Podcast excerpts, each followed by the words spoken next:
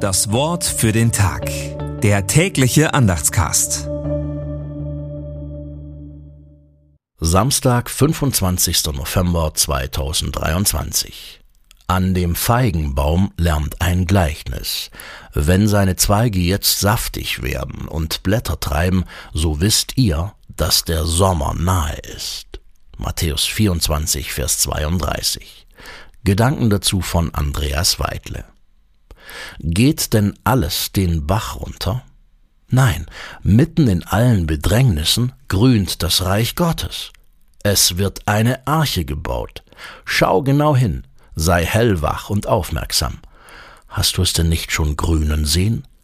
Wenn ich nur ein einziges Mal beim Beten gespürt habe, jetzt wurde ich gehört. Vielleicht wurde meine Bitte nicht so erfüllt, wie ich es wollte, aber gehört.